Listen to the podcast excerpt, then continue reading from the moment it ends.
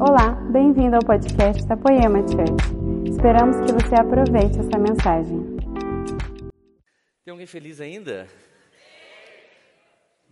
Põe a mão no seu coração, Espírito de Deus, em nome de Jesus. Obrigado por essa manhã maravilhosa, Senhor, em que a chuva está regando a terra. Obrigado por essa manhã maravilhosa, Senhor, que nós tivemos esse banquete de adoração, essa banda incrível. Obrigado por esse testemunho poderoso do pastor José, Senhor, nós te agradecemos e pedimos nessa hora, venha sobre nós com espírito de revelação e sabedoria e revela, Senhor, os oráculos e os segredos desse livro sagrado. Em nome de Jesus, nós sabemos que a Bíblia é o único livro que o próprio autor senta com o leitor para ministrar a sua vida. Então, faça isso com cada um dos ouvintes que estão aqui, pelo poder do nome de Jesus. Amém. Meu amigo, hoje eu vim com a minha Bíblia, porque eu gosto muito de ler a minha Bíblia de papel quando eu estou na minha casa. Eu só não prego mais com ela, porque às vezes eu tenho que ir para tantos versículos, tantos lugares, que eu prefiro vir com o esqueleto da minha mensagem pronto. Só que apesar de eu escrever um, um sermão no meu, no meu iPad, eu não costumo escrever o que eu vou dizer.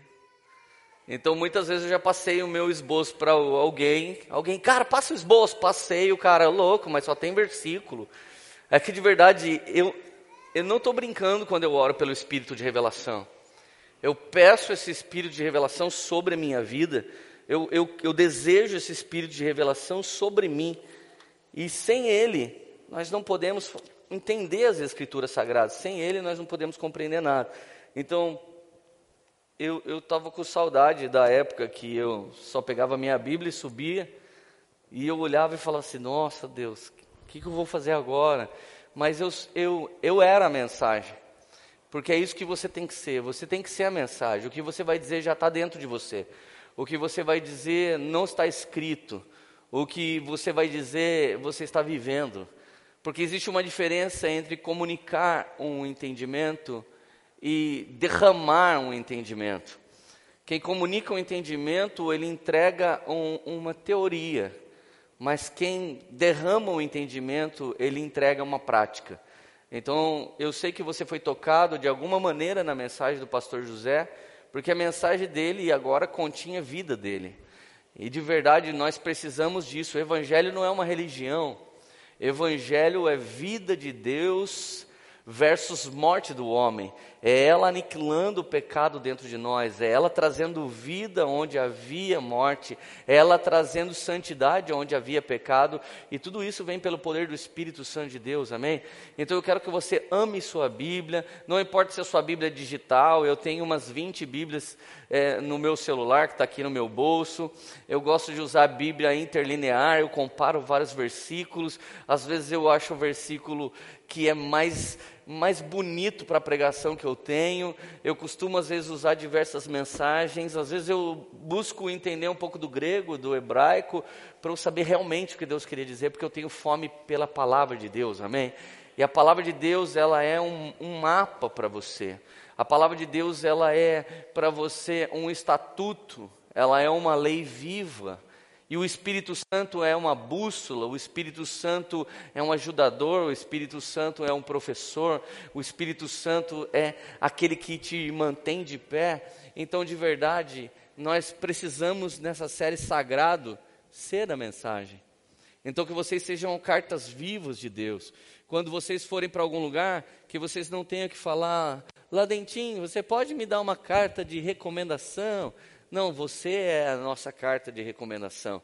Quando alguém olhar para você, que alguém possa ver nos seus olhos Jesus. Quando alguém se bater no seu carro, que ele possa ter batido no carro de Jesus. Quando o filho de alguém brigar com o seu filho, é como se ele tivesse um filho de Jesus, aí você diz assim, mas Jesus não tinha filho. É, mas a Bíblia diz que ele é o Pai da eternidade. Então ele deve ter mais filho do que você pode imaginar. Então, em nome de Jesus, esse tipo de revelação só vem pelo Espírito de revelação, amém? E eu quero que ele esteja com você. Então, quando você for ler sua Bíblia, ah, como eu leio a Bíblia? É muito fácil. Pastor, por onde eu começo?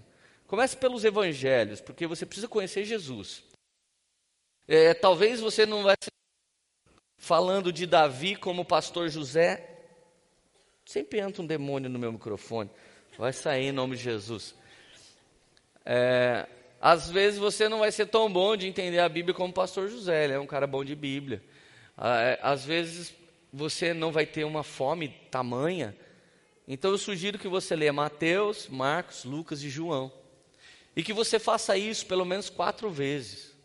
Leia os quatro livros, os quatro evangelhos, umas quatro vezes. E quando você for ler, a receita é o seguinte: essa é a minha receita, você faz do jeito que você quiser. Pega uma Bíblia de papel e você vai pintando e tenta fazer com que as cores representem alguma coisa para você. Para mim, amarelo representa doutrina. Tudo que é imutável, seja no antigo ou no novo, eu pinto de amarelo. Tudo que é reino, todo, todo versículo chave que fala do reino de Deus, eu pinto de azul. Tudo que é juízo, justiça, vingança, eu pinto de roxo. Tudo que é cristológico, tudo que aponta para Cristo, promessa que se cumpriu em Cristo, o próprio Cristo, a volta de Cristo, eu pinto de vermelho. Tudo que é um versículo que eu chamo de spark, uma faísca, sabe, que vai me ajudar a entender, ou, ou a partir dela eu tenho uma revelação para escrever uma pregação, eu pinto de rosa. Verde eu pinto tudo que fala de prosperidade, provisão, tudo que fala de finanças. E assim eu escolhi uma legenda. Então, quando eu estou lendo aquele meu iPad, já está pintado da cor que tem a ver os versos. Então, quando eu bato o meu olho, minha mente já sabe o que eu estou lendo e que ênfase eu estou dando. Então eu costumo colocar em negrito algumas palavras que eu quero, repita comigo, igreja. Então, de verdade, eu gero o sermão com muito carinho, com muito amor dentro de casa. Alguns dias, a hora que eu estou escrevendo, parece que eu sei que momento que vocês vão chorar. Parece que eu, que eu sei que momento que vocês estão, nossa, agora nós estamos perdidos. Eu, eu olho e falo, ah, vão estar todo mundo perdido, porque eu sou o primeiro que se perde quando está escrevendo, entendeu? Porque a pregação do pregador prega ele. Se a, se a sua mensagem não te prega, você não é um pregador, você é o Google. Google Bible. Você está repetindo a mensagem de alguém. Mas hoje eu vim com uma Bíblia branca, para eu não atrapalhar nem um pouco o espírito de revelação e eu quero compartilhar uma coisa que é um fundamento da nossa família espiritual. Um fundamento da nossa família espiritual é Mateus 6.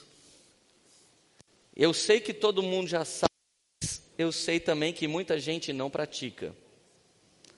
Eu posso ver quando alguém não pratica Mateus 6, porque ele está desanimado.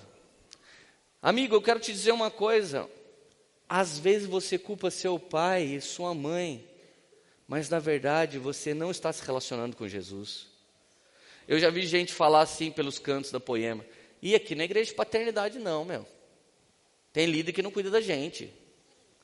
Não, eu já vi, eu já vi supervisor que não faz a função de supervisor mesmo. E já vi até pastor que nem é, né? É, se ele é pastor, eu sou o papa. Meus amigos, deixa eu te falar uma coisa. Um cara que tem uma vida em Jesus, e que tem o seu sacerdócio em dia, ele não acha que tem algo errado. Ele acha que Deus está usando alguma situação para aperfeiçoar a vida dele. Ele encara sempre de maneira diferente. Ele não diz isso está ruim. Ele diz ainda não está como deveria, mas nós vamos chegar lá.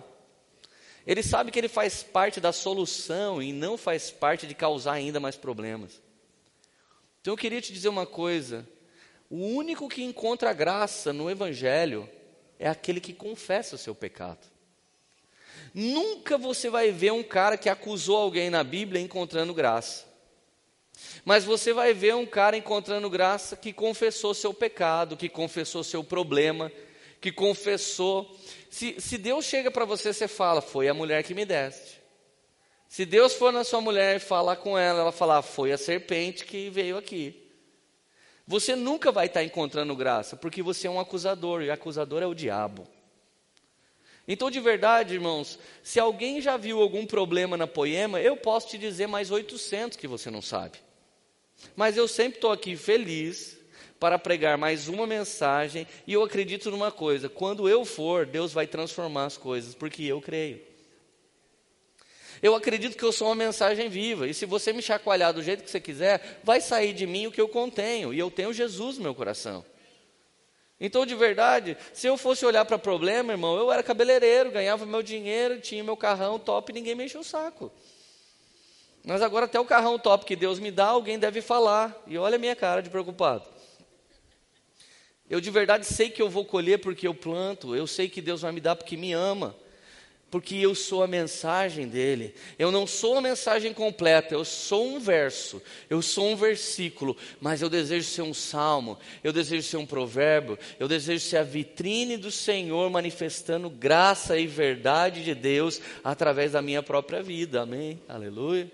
E eu também estou feliz que eu vi o meu pai aqui falando. Eu estou feliz que o meu sobrinho fez um aninho ontem. E eu estou feliz que vocês estão aqui e nós somos a mensagem de Deus. Amém. Amém. Amém. Mateus 6. Pode abrir sua Bíblia. Ou ligue sua Bíblia. Tenha cuidado. Não pratique boas ações em público para serem admirados por outros pois não receberão recompensa do seu Pai que está no céu. Quando ajudarem algum necessitado, não façam como os hipócritas, que tocam trombeta na sinagoga e nas ruas para serem elogiados pelos outros. Eu lhes digo a verdade, eles não receberão outra recompensa além dessa. Mas quando ajudarem alguém, algum necessitado, alguém necessitado, não deixe que a mão esquerda saiba o que a direita está fazendo. Deem a sua ajuda em segredo, e o seu pai que observa em segredo te recompensará. Existem três práticas em Mateus 6 que são as únicas três coisas que faz você trazer o reino para a terra. Não existe outra coisa que você pode fazer para trazer o reino para a terra do que essas três coisas. Mateus 6 resume como viver o reino de Deus. Tem gente que compra um carro novo, ele acha que ele está vivendo o reino de Deus. Na verdade, daqui a 10 anos esse carro vai ser um carro velho. Tem gente que prospera e acha que está vivendo o reino de Deus. Na verdade, reino de Deus não é comida nem bebida, já diz Romanos 14, 17. O reino de Deus é alegria, o reino de Deus é justiça, e o reino de Deus é paz no Espírito Santo. De repente você pode estar hoje investindo numa casa, de repente você pode estar investindo hoje num trabalho, de repente você pode estar investindo numa casa de praia. Isso não é o reino de Deus, e isso não vai trazer alegria plena no seu espírito, no seu coração. Mas, por exemplo, a Bíblia diz aqui sobre ajudar um necessitado. Quando você ajudar alguém, não deixe a sua mão esquerda saber o que a direita está fazendo. O que, que isso significa? Direita na Bíblia, destra na Bíblia, significa coisas de Deus. Esquerda na Bíblia significa coisas do homem. Então, quando a Bíblia está falando o que a sua mão direita faz, não deixe que a esquerda saiba, Deus está falando assim: não misture seu estilo de vida humano com seu estilo de vida espiritual. Não permita que a influência terrena atrapalhe suas boas obras. Dar uma semente para alguém não é coisa de homens. Coisa de homens é tomar coisas de outros. Dar coisas para alguém significa dádiva de Deus. Você é parecido com Deus quando você está doando, você não é parecido com Deus quando está necessitando. E de verdade, o pobre, ele é a riqueza da igreja. O necessitado é a riqueza da igreja, porque neles se pode ver o evangelho manifesto. Eles estão orando para que Deus faça algo para eles e você pode ser o agente. E a Bíblia está dizendo que se a sua mão direita faz, ou seja, se ouviu do céu e está fazendo, não mostre com o seu dedinho esquerdo para o Instagram ou para o Facebook ou para os seus amigos que você está fazendo coisas para Deus. Tome cuidado que a sua vida vertical não venha ser mais influente para a sua vida horizontal. Não queira resultados horizontais de uma manifestação vertical. Isso vai acontecer, mas que seja como recompensa pública vindo do secreto. Cara, hoje você hoje você clica em pastores no Instagram, ele tem 15 Muhammad. Significa que ele comprou seguidores no AliExpress. Eu me envergonho, cara. Eu me envergonho. O cara, em vez de esperar o Espírito Santo viralizar ele pra, como recompensa pública, ele compra seguidores por engajamento. Isso fala da sua mão esquerda atuando e trabalhando e querendo glória mais do que a direita. A direita toca o céu e a esquerda toca a terra. Então aqui diz: quando você fizer ajuda para alguém, faça em segredo. Porque o seu pai que vive no secreto e vê em secreto te recompensará publicamente. Eu me lembro que eu semeava todo mês um dinheiro num pastor que ele passava muito perreio. E eu semeava porque eu sentia de Deus. Ele trazia, ele fazia grandes eventos na igreja dele, ele trazia pessoas na igreja dele, e eu sabia uma coisa no meu espírito: os pregadores sempre vão embora com uma boa oferta, mas esse pastor fica com a conta. Então, quando dava, eu não ia nos eventos da igreja dele, porque eu não gostava daquele estilo de pregadores que existia. Mas chegava na segunda-feira, eu ia na casa dele, eu levava uma oferta para ele. Ele falava: Para que isso? Eu falava: Não é para pagar o evento que você fez. Isso aqui é para que haja uma vida abundante para você e para sua esposa, que eu acredito no ministério de vocês. Quando eu me separo pela sexta vez, a minha esposa foi parar na igreja desse pastor, se converteu na igreja dele. E um dia ela sentou na mesa com ele e disse assim: o Leandro está me deixando na mão. Ele foi embora de casa e não quer me ajudar em nada. Ele olhou para ela e falou assim: Eu não acredito. Ela disse: Por quê? Porque ele é o cara que vem todo mês para que não falte nada na minha mesa. É impossível que um cara que não congrega aqui, passa aqui para semear, faça um negócio desse com você. Ali a Érica não estava como alguém que confessa, eu perdi meu casamento. Ela estava ali como alguém que acusa num detalhe. E de verdade, meu amigo, ninguém aqui passa no filtro de ninguém.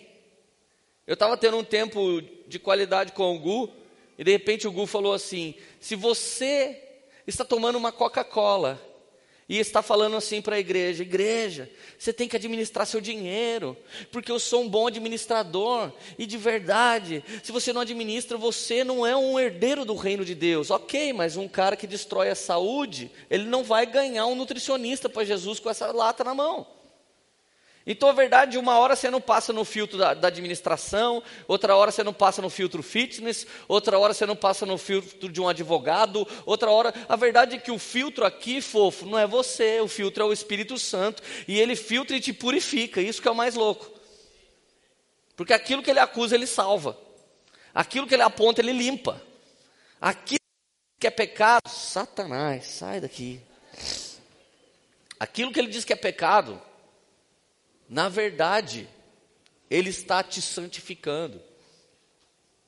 Então, amigos, preste atenção. Quando você fizer algo, e faça mesmo, não deixa que ninguém saiba o que você está fazendo.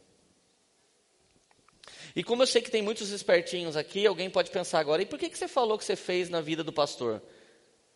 E como é que você vai saber sobre grandes ofertas se Deus não falasse, se Jesus não falasse que foi da viúva? Eu estou ensinando. Então não seja ignorante. Se você for ensinar aos seus filhos, você testemunhe coisas que você já fez.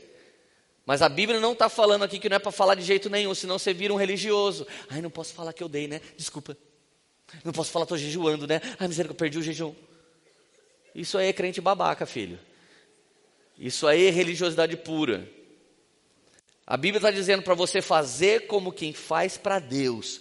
Dê um dinheiro para o mendigo, faz e ainda fala para o mendigo que Jesus ama ele. Fez isso por um cara que está lá vigiando o carro, abençoa a vida dele. Fez isso por uma casa de recuperação, abençoe a vida deles. Fez isso por crianças no orfanato, abençoa a vida deles. Fez isso no asilo, abençoa a vida deles. Amém? Mas faça como quem faz ao Senhor. Primeira prática: semeie e ame o próximo. Muitos aqui estão perdendo o prazer, a alegria de servir a Deus porque você não serve ninguém, irmão. E tem gente tão atrás da colheita do que já plantou que fala, mas eu nunca colho, mas eu nunca venho do jeito que eu plantei.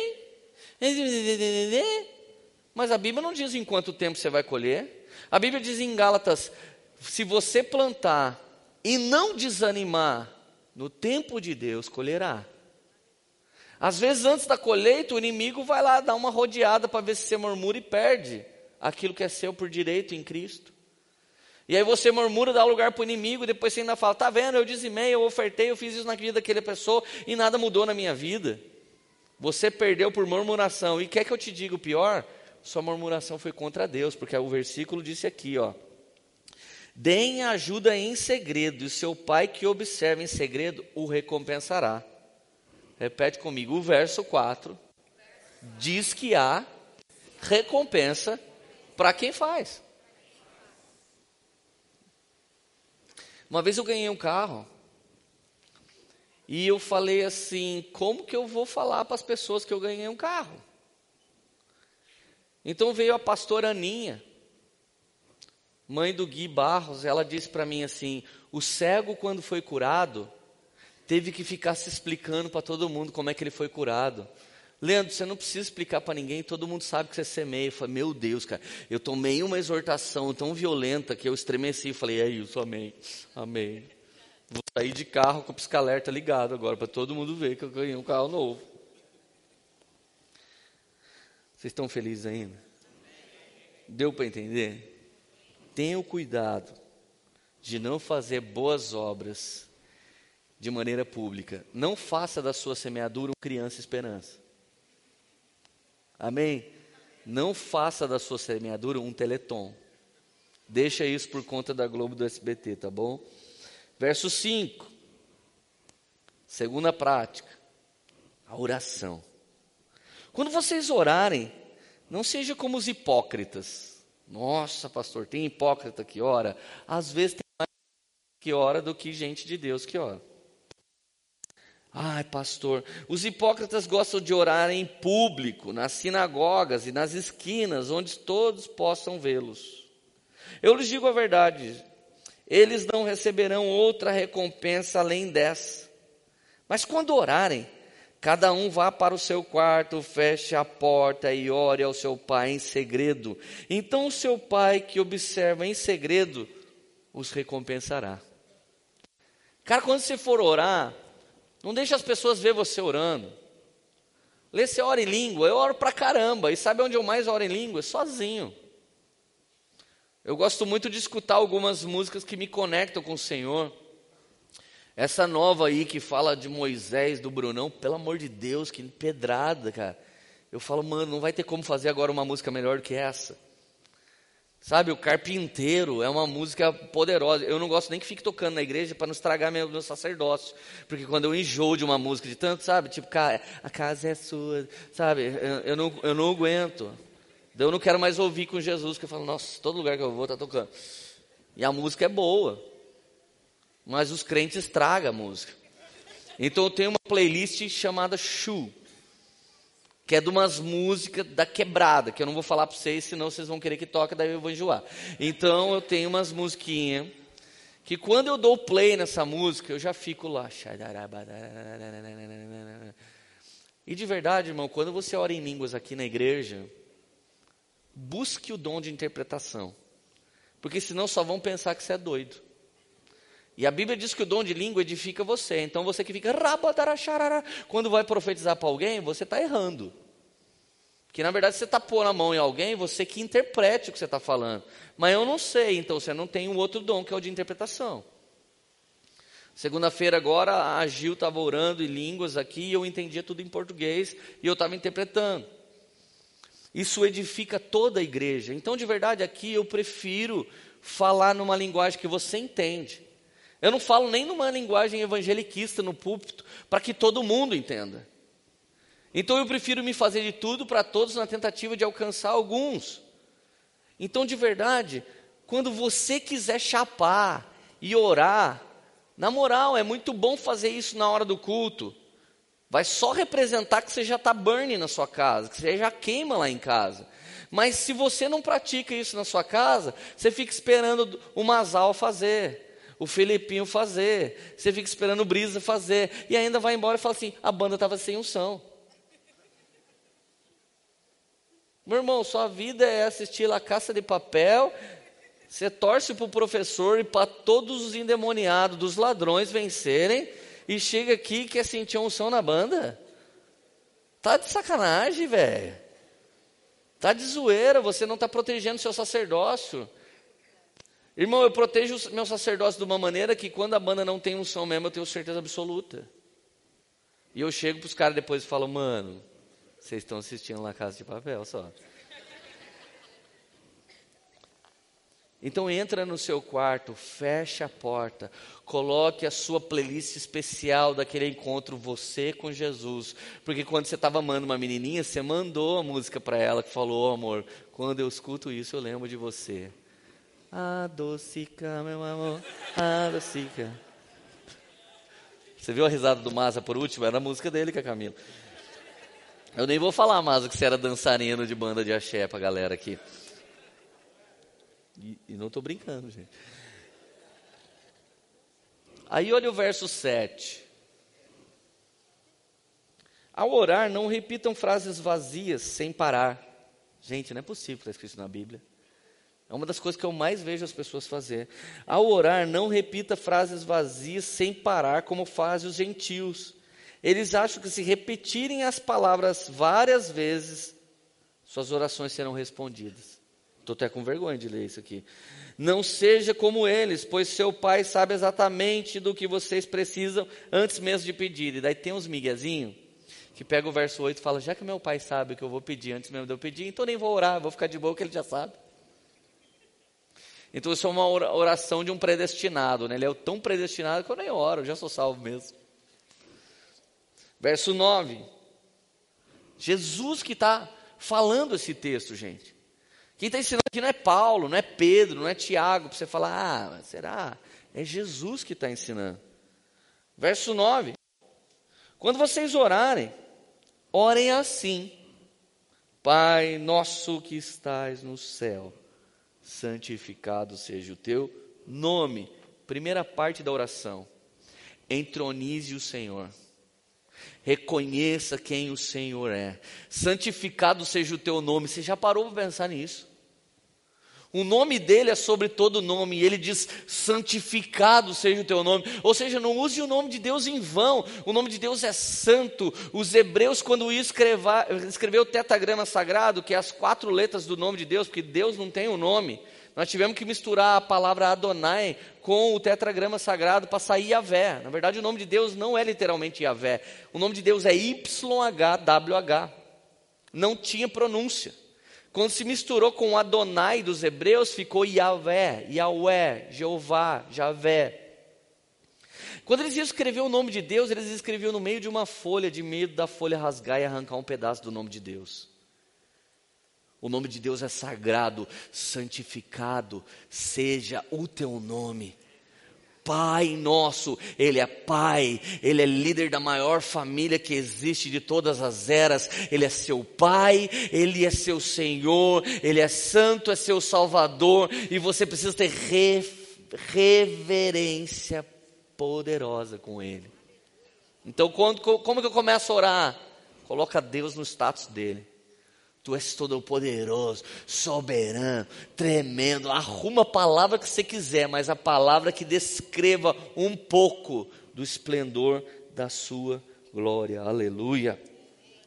Verso 10: Venha o teu reino, seja feita a tua vontade aqui na minha casa como no céu, aqui na terra como no céu, aqui no meu filho como no céu, em mim como marido como no céu, na minha esposa como no céu. Faz o download, Deus, eu estou ligando, não iPhones, não Androids para fazer atualização. Eu estou pedindo uma atualização para minha casa, que o teu espírito se derrame lá na cama da radaça aqui na terra como no céu, que ela seja uma menina. Hoje eu tenho que interceder por mais gente, que o Senhor visite a casa do Gustavo e da Lília aqui na terra como no céu céu. Deus visita o Poema Music aqui na terra como no céu. Visita os pastores da Poema aqui na terra como no céu. Você entende? Eu peço um download diário da glória de Deus. E outra, tem coisa que você vai resolver. Olha que poderoso isso. Pega essa.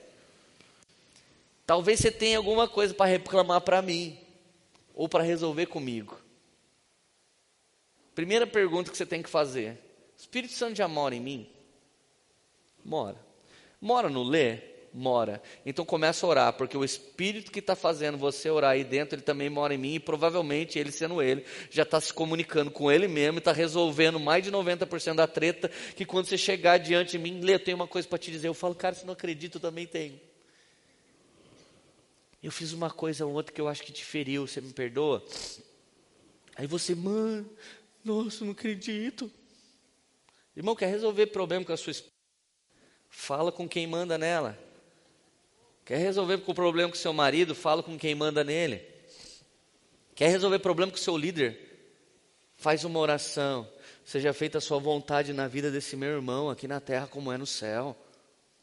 A oração ela é muito poderosa, gente. E é por isso que o diabo tenta nos roubar da oração. A oração é comunicação com o Pai. A oração é uma mesa com Deus. Tem gente que fala: meu sonho é ter uma mesa com Fulano. Você pode ter todas as mesas em qualquer momento diante do trono da graça de Deus, a fim de alcançar graça e misericórdia. Fala um aleluia aí para pensar que está queimando. Ai meu Deus, não, olha só. Dai-nos hoje o pão de cada dia. Você que é orgulhoso, e vem aquele papo furado de simplista, humildinho. Pastor, eu nunca peço nada, eu só agradeço. Falou, quarta pessoa da Trindade, a Bíblia diz: dai-nos hoje o pão de cada dia. Irmão, eu não peço só o pão, eu preciso de Nespresso também. Às vezes eu falo, Deus, dai-nos hoje o Nespresso de cada dia, dai-nos hoje um café de corpo médio, um café, Senhor, com pouco cítrico, mas um café com bom sabor para eu triturar no meu triturador. Uh!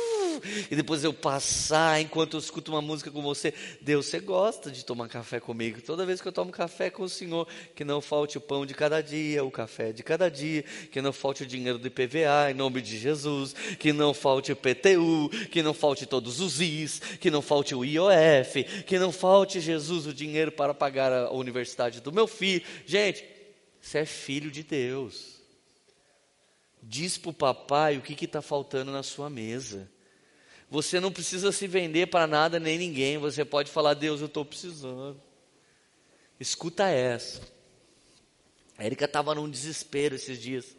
Leandro, um carrinho bom, custa 3 mil reais. Eu falei, não, nós vamos levar no colo. Fique tranquilo. Leandro que levar no colo. Eu falei, não, tem um monte de irmão na igreja. Chegou na igreja, dá um neném para alguém. Segura aí um pouco, quando cansar, dá para o outro. Falei, amor, três mil reais, eu danço, pulo, salto, viro cambalhota do mortal. Eu faço várias coisas. Não vou, tá louco? Três mil reais é, é, isso é um carro, não é um carrinho. Ela, você fica falando isso que você não é mulher. Eu falei, não, amor. Nós não vamos trocar de iPhone quando sair o novo, se a gente gastar um negócio desse aí amor, não. E aí eu não acredito. Eu falei, Deus, abre uma porta, Deus. Deus, que não falte hoje o carrinho de cada dia. Deus, nome de Jesus. Gente, você não está entendendo, velho. Você não está entendendo. Eu chamei o carrinho à existência. Eu não estou brincando, cara. Daí, de repente, nós fomos dar um discipulado. Fomos dar um discipulado para o pastor Diogo, pastora Rai, lá da Doxa. Daqui a pouco o Diogo chegou atrasado, para variar. Aí, aí ele chegou e falou: Lê, desculpa, foi por uma boa causa. falei: O que aconteceu, Diogo? Cara, a Rai já saiu falando: Você vai ter um Samuel, Érica. Porque os filhos espirituais de vocês são todos Samuéis. Eles são uma geração profética que vão profetizar sobre a próxima geração que vai reinar. E Deus mandou a gente plantar uma semente na vida de vocês. Quando deu, era um envelope. E você abre um envelope, você nunca imagina. Você sempre que é pastor, você imagina que tem 50 reais no envelope. Que normalmente é só o máximo que tem no envelope. E eu abri o envelope assim, estava escrito: Vocês Parabéns, vocês têm o carrinho rebaixado com ar 20, intercooler, escapamento duplo. Eu falei, meu Deus, falei, Érica, eu vou trocar meu up com esse carro. E aí a Érica começou a chorar, por quê? Porque nós estávamos gastando a nossa vida para continuar os discipulados. E a palavra diz que quando você perder a sua vida, você a encontrará. E se você tentar achar a sua vida, você vai perder. Talvez alguns de vocês estão me ouvindo e estão nadando de braçada. Salvar. Sai, diabo. Estão nadando de braçada para se salvar. Mas de verdade, pare de nadar o seu nado. Começa a boiar aí no oceano do Espírito, se perde, vai fazer a vontade de Deus, vai fazer o que Deus está dizendo, porque Ele vai cuidar de cada detalhe que você necessita nesse exato momento, em nome de Jesus. Vocês estão felizes? Gente, verso 12, não vou ler, é, um, é ruim esse verso. Vamos para o 3. Brincadeira. Perdoa as nossas dívidas, assim como perdoamos os nossos devedores. Essa é a lei da graça, tá? A lei da graça é que Deus faz para você o que você faz para todo mundo. Ai, por que, que eu estou passando por isso? Porque é assim que você é. Nossa, que gente arrogante. Você também. Nossa, que gente prepotente. É, tu é assim. Então, o que, que acontece? Do jeito que você semeia, é do jeito que você vai colher. Gente, sabe uma coisa que eu boto fé? É que eu vou para o céu, cara. E que eu vou ser perdoado com força. Porque minha vida é ser idiota das pessoas. A minha vida é ser bobalhão. Eu sou um cara passável para trás. Mano, eu sou um cara, às vezes eu empresto dinheiro para alguém, daí alguém fala assim: Não, eu vou pagar quem? Eu pago juro. Pagar o Lê? O Lê não impede. O Lê não paga o juro. E quando eu vou receber, não dá mais para comprar nada com aquele dinheiro que eu emprestei faz uns cinco anos. Gente, fala aí, não sou idiota? Lógico. Não sou bobão? Sim. Cara que pisa na bola, daqui a pouco volta de novo. Ai, pastor, te amo, você é a melhor igreja do mundo. Eu acredito no cara de novo. E aí ele me enrola outra vez, vai embora outra vez. E daqui a pouco ele volta de novo. E ele fala, ah, Lê, não há ninguém como tu, ninguém além de ti. Fala, é, vai me enganar outra vez.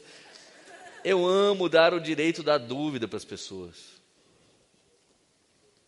Às vezes tem gente no meu time que fala assim, ô Lês, fulano de tal é insuportável. Aí eu fico pensando comigo, por isso que os caras andam comigo e não andam com esse irmão. Porque se todo mundo anda com você, é você que é um elo forte. Se você não fica reparando na falha das pessoas, mas fica dizendo para elas que há esperança e há transformação, um monte de gente sem esperança vai andar atrás de você. Ou seja, vai ter gente que te honra, mas vai ter gente que queima o seu filme andando com você. Mas se Ele perdoa os nossos pecados, assim como nós perdoamos aqueles que pecaram contra nós. Você quer colher, irmão? Planta tudo o que você quer colher em nome de Jesus. Vamos lá, alguém, gente. Aleluia. Verso 13 já é legal. Não nos deixe cair em tentação, mas livrai-nos do mal. Então, os que pensam estar de pé, a Bíblia diz: cuidado para que não caia. O texto não diz quem está de pé, cuidado para não cair. O texto diz: os que pensam estar de pé. Quando você pensa ser um grande homem de Deus, quando você pensa ser o último mega taso de ouro do pacote de Cheetos, quando você pensa em ser alguém e que tudo necessita de você, irmão, você devia orar, não nos deixe cair em tentação. Quem ora contra a tentação, quem confessa a tentação, não confessa desastre nem pecado. Ele confessa algo que está começando como uma semente, mas ainda não caiu no coração e não virou um projeto aplicável. Cara, peça ajuda quando dá tempo. E aí vem o final, pois teu é o reino, o poder e a glória para sempre. Olha o verso 15: Seu Pai Celestial os perdoará se perdoarem aqueles que pecaram contra vocês. Qual é a condição de, de perdão? Qual é a condição do amor? Qual é a condição de prosperidade? Toda condição que você quer ter na sua vida é a condição que você vai ter para dar. Então você vira um duto. Você vai jorrar o que você recebe de Deus. Você vai ser uma fonte de Deus. Você vai ser uma fonte de sabedoria. Se você não guarda os seus segredos, mas se você dá para os outros, para eles, para eles ter vantagem sobre isso. Deus te dará mais oráculos, te dará mais revelações, te dará mais segredos. Tudo que você pode dar para as pessoas que Deus te deu, Ele pode te dar ainda mais. Então o versículo de 15 diz: Seu Pai Celestial os perdoará se perdoarem aqueles que pecam contra vocês. Mas se vocês se recusarem a perdoar os outros, o seu Pai não perdoará seus pecados. Foi Jesus que falou. Que, que Jesus espera de você então? Que você seja como Ele, que Ele possa ser a partir de você. Então nós ficamos acusando pessoas e cobrando as pessoas que elas se tornem como Jesus, mas nós não somos como Jesus para as pessoas. Você é como Jesus, você é um tipo de Cristo, Ele é o unigênito do Pai, mas Ele foi embora como primogênito dentre todos, porque Ele, no sacrifício do Calvário, te transformou em alguém pela fé como Ele, na estatura dele, porque recebeu o Espírito Santo dele dentro de você, ou seja, pelo poder do Espírito Santo, todos podemos. Você ainda está feliz? Agora eu vou falar sobre a terceira coisa. A primeira coisa foi semear no próximo, amar o próximo, cuidar do próximo. Segunda coisa, oração. E agora uma outra coisa sagrada, que quanto mais carnal você tiver, quanto mais humano você está, menos você consegue praticar é o jejum. Gente, o jejum, ele sofre muita deturpação, talvez mais do que o dinheiro na igreja. As pessoas jejuam para obrigar Deus a fazer coisas. E esse princípio é completamente equivocado. O jejum não aperta o botão verde de Deus, valendo Deus, faz para mim o que eu quero. O jejum aperta o seu botão verde para ficar sensível a Deus. Então a Bíblia diz assim: quando jejuarem, e note, note uma coisa. Nesse texto tem três quando. Quando semear, quando orar quando jejuar. Então significa que todo mundo vai fazer, ou pelo menos deveria. Jesus não fala se quiser, se um dia, vai que. Jesus disse quando, quando, quando, porque é uma prática habitual do sacerdócio semear e amar o próximo, orar e buscar a Deus, jejuar para ser mais sensível a Deus. Quando, quando, quando? Quando orar, quando semear, quando jejuar, faça assim. Então não deixe de praticar esses três quando, porque quando você fizer, Deus o recompensará. O início do texto é quando e o final ele te recompensará. Quando ele te recompensará? Quando ele te recompensará? Quando ele te recompensará? Olha que incrível. Não, fala sério, cara. Tá tudo aí na sua Bíblia e você não sabia. Tá só no capítulo. Se você viver só esse capítulo e não lesse o resto da Bíblia, você ia ser um cara que atrairia o reino de Deus aqui para a terra, como é no céu. Fala sério, repete comigo, a minha Bíblia é maravilhosa. Minha Bíblia é poderosa, porque ela é a boca de Deus falando comigo. Foi diminuindo, gente. Nossa, eu odeio quando vocês fazem isso. Eu não vou mais ficar aqui, eu vou, vou embora. Tá vendo? Se eu fizesse, se eu fizesse para vocês o que vocês fazem para mim, mas eu sou diferente. Eu sou cheio de Jesus. Ai, que legal. Quando jejuarem, não façam como os hipócritas. Sempre tem hipócrita no nosso meio, né, gente? Aleluia. Aqui na Poema não tem, mas na Bíblia tem vários que se esforçam para parecer tristes e desarrumados, a fim de que as pessoas percebam que eles estão jejuando. Você sabia que você não podia contar para ninguém que você jejua? Alguém fala, quer um trident? Estou jejuando. E aí faz assim, depois que fala, quer comer um, um, um sorvetinho com brownie do braseiro? Estou jejuando. Você estava feliz? Estou jejuando. Oi, irmão, tudo bem? Bom dia, tudo bem? Ô, oh, vamos comer ali na churrascaria. Estou jejuando. É, está jejuando. Ó, oh, já recebeu a recompensa. Perdeu o jejum. Perdeu o jejum, velho. Eu já entrego já. Ah, já vamos comer mesmo. Ah, já perdi tudo, vamos comer que se dane. Vamos enfiar a cara na jaca, come a jaca toda agora.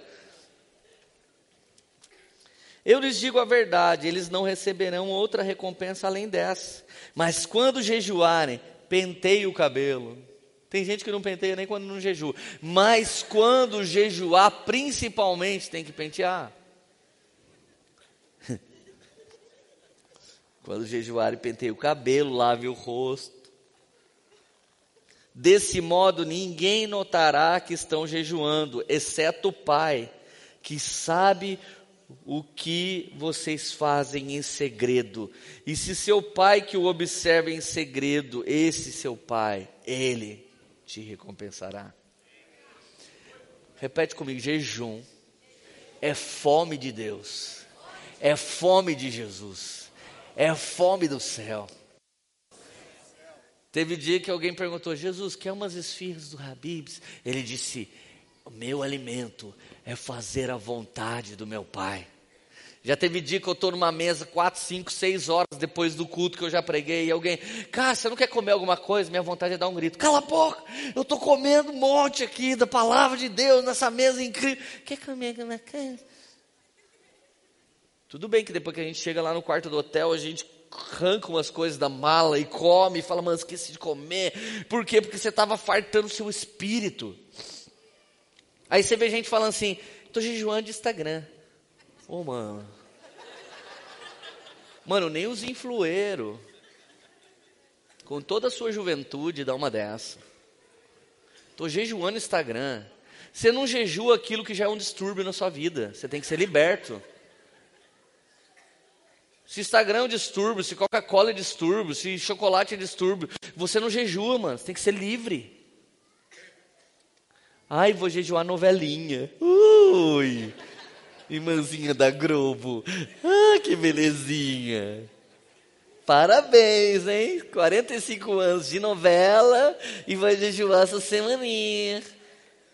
Tomara que você vá morar com a Dete Reutemann. Viu? Alguém entendeu a piada. Essa não é para jovens tenros. É.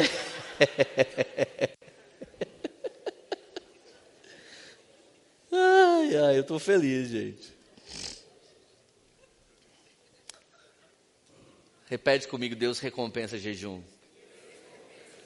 Gente, um dia eu misturei jejum com oração e funciona, velho. Eu estava passando fome. E eu não estava passando fome porque, ai, coitado, eu, eu tinha acabado de me converter. Então eu tinha gasto muito dinheiro com bebida e droga. E assim que eu me converti, eu decidi dar um passo de fé e depender de Deus. E não mais ser um cara melindroso, que enganava as pessoas e enrolava. Porque todo drogado é malandro nesse aspecto. Ele dá um migué em todo mundo e consegue tudo o que quer. Eu me lembro que eu fui para casa, eu estou convertido mais ou menos há um mês. E não tinha compra na minha casa. Eu, a Érica e a Lília morando na nossa casa. Então eu comecei um jejum de sete dias. Eu jejuei errado, porque eu jejuei para Deus me dar compra. Mas a verdade é que o jejum, até sendo feito errado, ele tem o efeito certo. Quanto mais você jejua, mais sensível ao Espírito Santo você fica. Eu jejuava e eu abria a geladeira sem nada e profetizava: essa geladeira vai ficar cheia. Mas a verdade é que a geladeira encheu porque eu estava pedindo pão de cada dia. Então eu estava cumprindo a oração do Pai Nosso em meio a um jejum. E eu abria a geladeira na segunda-feira e profetizava: essa geladeira vai estar tão cheia em nome de Jesus. E eu, eu jejuando sete dias, mano, eu estava na capa da gaita, mais magro que o Ellison. Aí. Aí, cara, no quarto dia do jejum faltava três.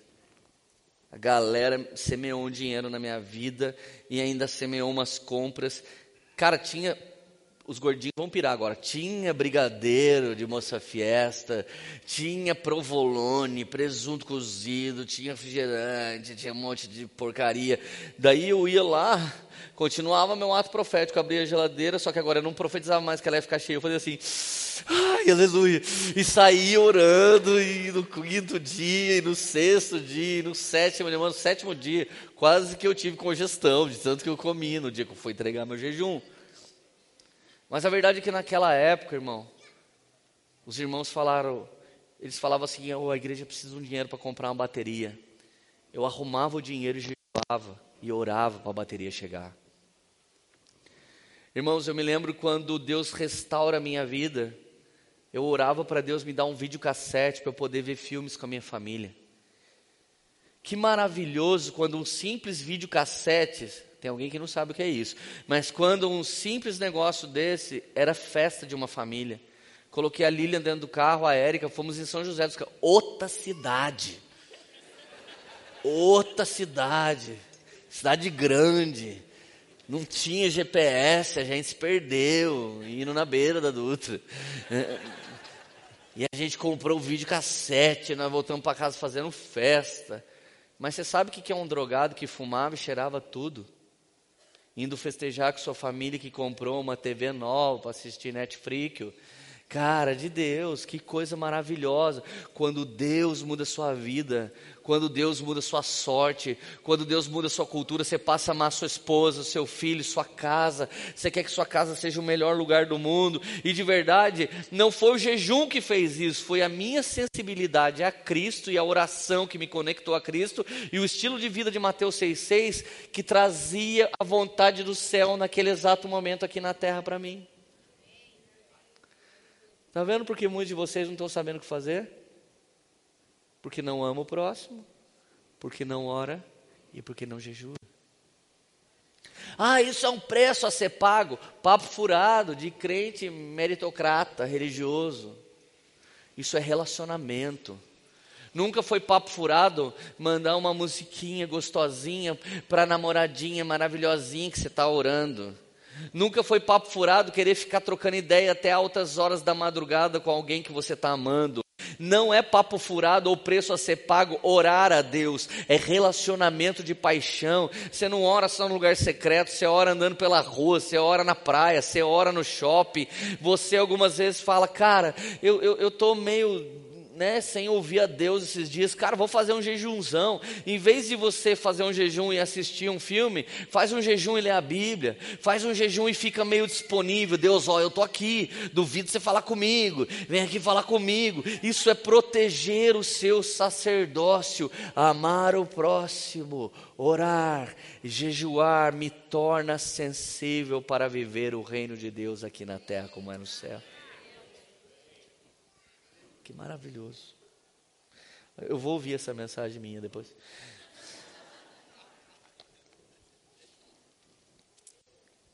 Versículo 19. Não juntem tesouro aqui na terra, onde a traça e ferrugem destroem, onde os ladrões arrombam casas e furtam. Ajunte tesouros no céu, onde a traça e ferrugem não destroem, onde os ladrões não arrombam nem furtam. Onde o seu tesouro estiver, ali está o seu coração. Onde está o seu tesouro agora? Onde você mais quer investir dinheiro? Irmão, sempre você investiu dinheiro na coisa que você mais amava.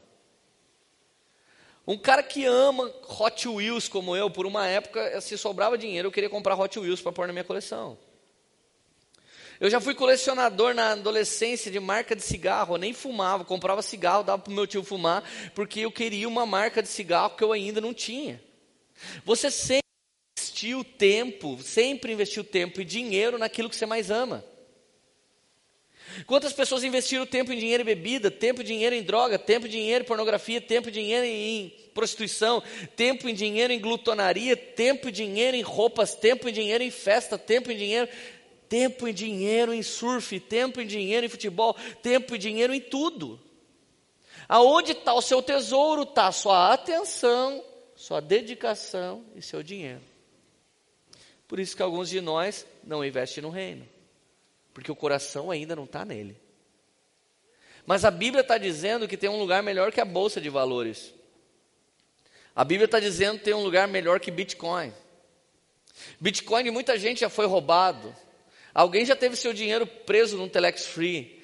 Alguém já pôs seu dinheiro em alguma pirâmide e ela desapareceu. Mas a Bíblia está dizendo aqui: junte tesouro no céu, onde ladrão, traça e ferrugem não podem tocar. Cada vez que você está usando os recursos caídos em prol da eternidade, você está investindo seu dinheiro. E eu não estou falando somente de igreja, eu estou falando de gente, de pessoas, eu estou falando de você habilitar alguém que tem um potencial, eu estou falando de você abrir uma porta que está fechada, eu estou falando de você dar uma oportunidade para alguém que nunca teve, use os seus bens e os seus recursos para o engajamento das pessoas no reino de Deus e na justiça de Deus.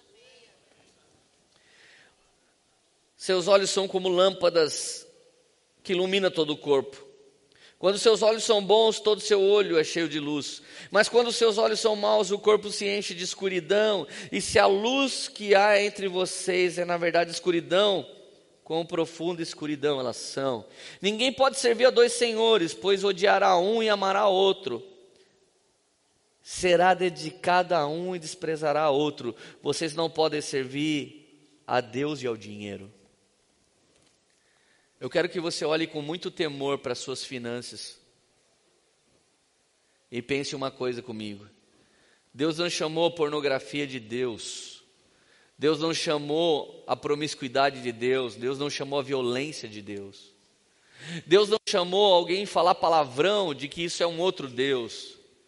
Deus não disse, Deus não disse que se você for violento e arrogante e prepotente, você está adorando um Deus. Deus diz que se você amar o dinheiro mais do que a Ele, o dinheiro já é o seu Deus. Eu me lembro de pessoas que sempre tiveram um bom coração, mas eles amavam tanto o dinheiro mais do que tudo, que nunca eles terminaram bem. Não houve alguém que amou mais o dinheiro do que tudo que terminou bem, porque a Bíblia chama ele de mamon. A Bíblia chama ele de outro Deus. O dinheiro tem uma função na sua vida, ser servo das coisas incríveis na sua vida. Dinheiro na sua vida só pode ser servo. É até por isso que alguns de vocês não percebeu que quando você não vende ideia e vende hora, você ganha pouco. Dinheiro tem que ser seu servo, você não pode correr eu espero que todo mundo que esteja me ouvindo aqui pare de vender horas e comece a vender alguma coisa de valor.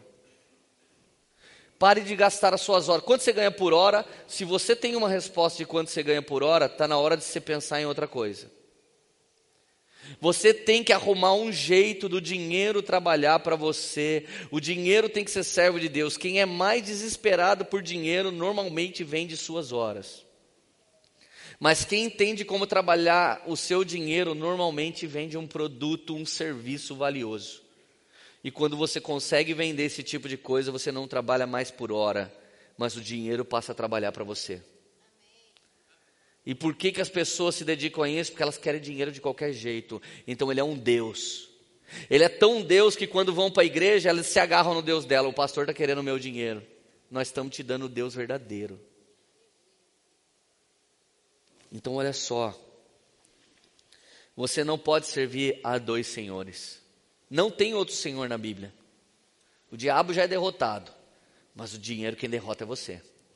Satanás quem derrotou foi o sangue de Jesus, mas o dinheiro ele não vai derrotar. O dinheiro está aí para você decidir se é uma oferta agradável a Deus ou se é um senhor sobre a sua vida. Tem alguém feliz ainda? E vamos para a reta final, verso 25. Você está lendo ainda aí?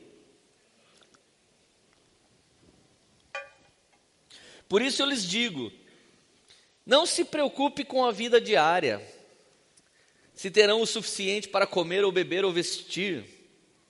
A vida não é mais que a comida e o corpo não é mais que roupa. Observe os pássaros. Eles não plantam nem colhem, nem guardam alimento em celeiros, pois o seu Pai Celestial os alimenta. Acaso vocês não são mais valiosos que os pássaros? Qual de vocês, por mais preocupado que esteja, pode acrescentar ao menos uma hora à sua vida? E por que se preocupar com a roupa? Observe como crescem os lírios do campo, não trabalham nem fazem roupas, e no entanto, nem Salomão, em toda a sua glória, se vestiu como eles. Se Deus veste com tanta beleza as flores silvestres, que hoje estão aqui e amanhã são lançadas no fogo, não será muito mais generoso com você, gente de pequena fé? Portanto, não se preocupem dizendo o que vamos comer, o que vamos beber, o que vamos vestir. Essas coisas ocupam os pensamentos dos pagãos, mas o seu Pai Celestial já sabe o que vocês precisam. Então, temos o contexto para o famoso Mateus 6,33.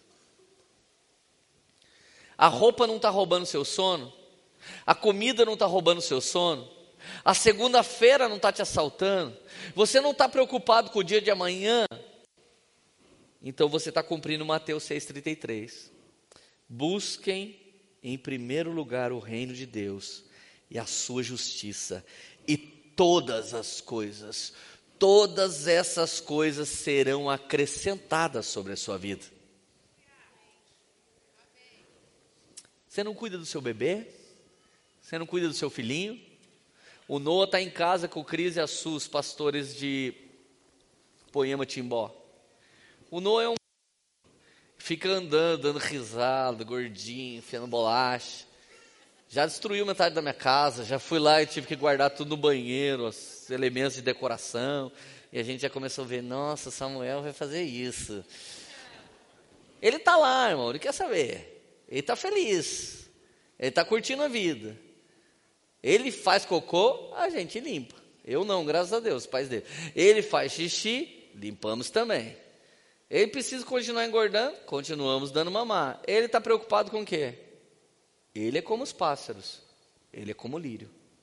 Mas alguns de nós passou a ser senhores das nossas vidas. Alguns homens que estão aqui, você precisa relaxar um pouco e saber que Deus cuida de você e deixar Deus cuidar de você. Algumas mulheres que estão aqui, que você virou pai e mãe da sua casa, vocês precisam relaxar. Vocês precisam orar como quem conversa com Deus, jejuar como quem está se alimentando de Jesus. Semear na vida da próxima como se não houvesse amanhã, meu amigo, como se fosse o tio Patinhas. Versículo 34.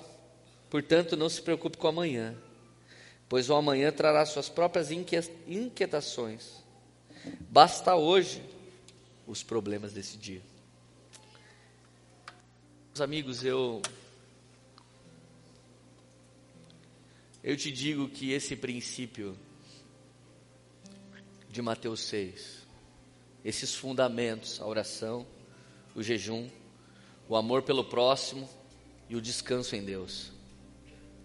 São quatro práticas que você tem que se desafiar a viver todos os dias. Se você já fez um curso de coach, você já consegue ser bastante organizado, bastante intencional. Se você já fez um curso de finanças, você já sabe ser muito intencional. Parabéns, você está desenvolvendo um estilo de vida. Mas Mateus 6 é o estilo de vida do cristão. O que, que eu faço permanecendo na videira? Não deixo as recompensas públicas chamar minha atenção. Deixo, não deixo os likes, os aplausos e os joinhas roubar minha atenção.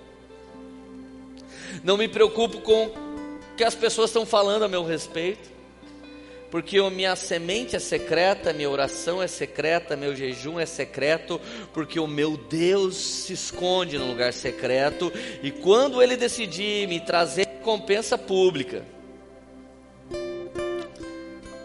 então nesse dia, a ansiedade toda de você querer responder para alguém que você está fazendo certo, bonito, correto, ela virá, e você vai ter morrido tanto para si que ela nem vai importar. Precisamos voltar para essas práticas secretas. Não como alguém que paga o preço, mas por amor por aquele que já pagou. É sua resposta de amor. Jesus está te convidando hoje. Volte a orar. Volte a ter fome de mim. Volte a amar as pessoas. Volte a não ter ansiedade. Seja meu lírio. Mesmo que tenha nascido do brejo, vai ser lindo. Seja meu passarinho mesmo que você não tenha um lugar para descansar, também não tem uma gaiola para te aprisionar. Voa, que o papai está cuidando de você. Feche os teus olhos. Espírito Santo, Obrigado por essa manhã maravilhosa. Obrigado por o estilo de vida que o Senhor pagou, pelo Espírito que nos faz viver sem merecermos. Obrigado, Pai, porque sem o Teu Espírito de revelação eu não podia entender Mateus 6, verso por verso. Obrigado, Pai, porque o relacionamento contigo é, é, real e verdadeiro. Obrigado porque eu não tenho que me preocupar com o carrinho do meu bebê. Obrigado porque eu não tenho que me preocupar como é que vai ser a segunda-feira, porque o Senhor está cuidando de mim. Meu trabalho é só vir para cá e crer que o Senhor está fazendo. Espírito Santo, venha ser o meu WhatsApp. Dá o seu WhatsApp para mim, Jesus. Deixa eu escrever toda hora do dia no seu WhatsApp. O que, que eu penso, o que, que eu acho, o que, que eu quero. Espírito Santo, venha ser o meu alimento. Deixa eu comer do pão da vida, Jesus. Deixa eu beber do vinho. Deixa eu me alimentar de Ti, porque nem só de pão viverá um homem, mas de tudo que sai da boca de Deus. Senhor, deixa eu amar, deixa eu amar os meus amigos, Pai. Deixa eu amar meus amigos sem me importar, sem julgar, sem passar eles no meu filtro pessoal. Deixa eu semear na vida deles, semear um abraço, semear uma semente, semear uma comidinha na avessaria, semear um café, semear alguma coisa, Espírito Santo. Me faz amar as pessoas, e depois que eu orar, e depois que eu jejuar, e depois que eu semear, que eu lave o rosto cheio de alegria e não pareça que está doendo aquela fome. Que eu simplesmente saia para aí sorrindo e não pareça o que eu estou vivendo. Que eu também não me orgulhe das coisas boas que faço, porque se faço já não sou eu que faz, mas a tua graça e o teu Espírito que habitam em mim. Ó oh, Espírito Santo, vem ser o meu estilo de vida vem ser minha oração, vem ser o meu pão, vem ser a minha vida, vem ser o meu amor pelo próximo. Me ajude a perdoar do jeito que serei perdoado, me ajude a semear do jeito que eu vou colher, e não permita em nenhum tempo que as riquezas, não permita em nenhum tempo que a fama, não permita em nenhum tempo que as colheitas me tirem de você, porque tu és bom e me dá colheita. Eu não tenho outro Deus além de ti. Eu faço do dinheiro escravo do meu espírito e o torno cativo fazendo a sua vontade. Eu faço do dinheiro servo de Deus e faço das ansiedades uma oportunidade de descer a montanha russa do Espírito Santo que vai me trazer grandes testemunhos. Visita cada pessoa que está aqui, Senhor Jesus, nesse momento sagrado. Essa foi uma mensagem da Poema Church. Para você ficar por dentro de tudo que está rolando, siga nossos perfis nas redes sociais.